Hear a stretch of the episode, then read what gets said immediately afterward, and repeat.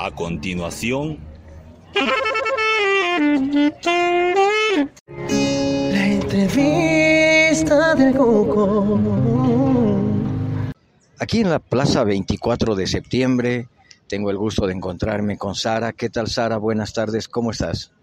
Buenas tardes, bien, todo bien, gracias a Dios hasta el día de hoy, ¿no? Bueno, Sara hace un trabajo que normalmente lo hemos visto hacer a varones, especialmente personas mayores, que es el de servir café, el de ofrecer caminando con un coche, con un carrito y ofrecer a las personas que eh, se acercan a la plaza por una u otra razón eh, café, café con leche. ¿Qué tal? ¿Cómo va el trabajo, Sara? Hasta el día de hoy va bien, siempre claro con la bendición de Dios, ¿no? Siempre saliendo de casa. Trabajando, claro, como usted dice, y rompiendo un poco los esquemas, lo que es ya como cada, como la mayoría trabaja este puro varones. Eh, yo ya fui la primera mujer que ingresé como cafecera acá en la plaza. ¿Hace cuántos años que es usted la primera mujer trabajando en este, en este servicio? Acá en la plaza hace siete años. Ya afuera serían del estadio o en los mercados donde yo empecé también vendiendo como café.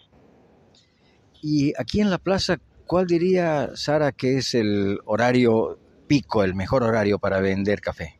En las tardes, eso de las 4, 5 a 6, desde ahí para adelante. Ah, bueno, de 4, 5, 6. ¿Y en la noche no? Sí, también hay, pero la gente ya, ya creo que viene un poco ya de cenar, ¿no? Y a veces se toman solo su cafecito para aliviarse, un cafecito para estar despierto hasta tarde. ¿Y quiénes son los mejores compradores de café?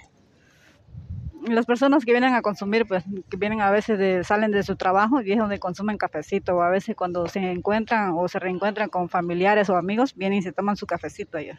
¿Las personas mayores o las personas jóvenes? ¿Quiénes toman más café? Ambos diría yo, en, en estos tiempos ambos. Antes, claro, se le decía que las personas mayores más, ¿no? Pero no, ahora ya es ambos, ¿eh? Donde las personas jóvenes, eh, adultas, adolescentes vienen a tomar su café.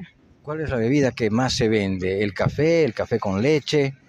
El cortadito, que es café y leche. Ah, muy bien, Sara.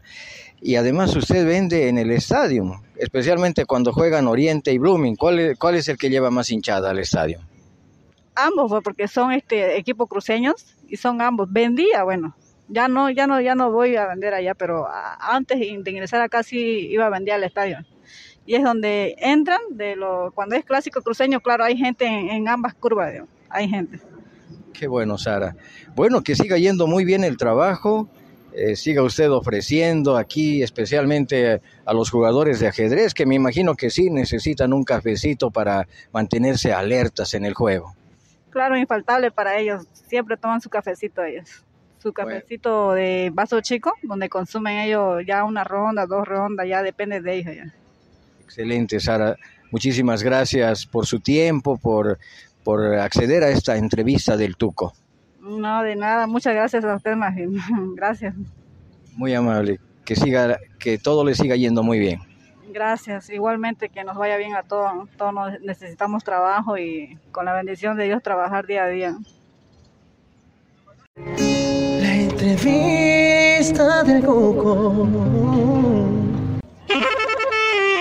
Mm-hmm.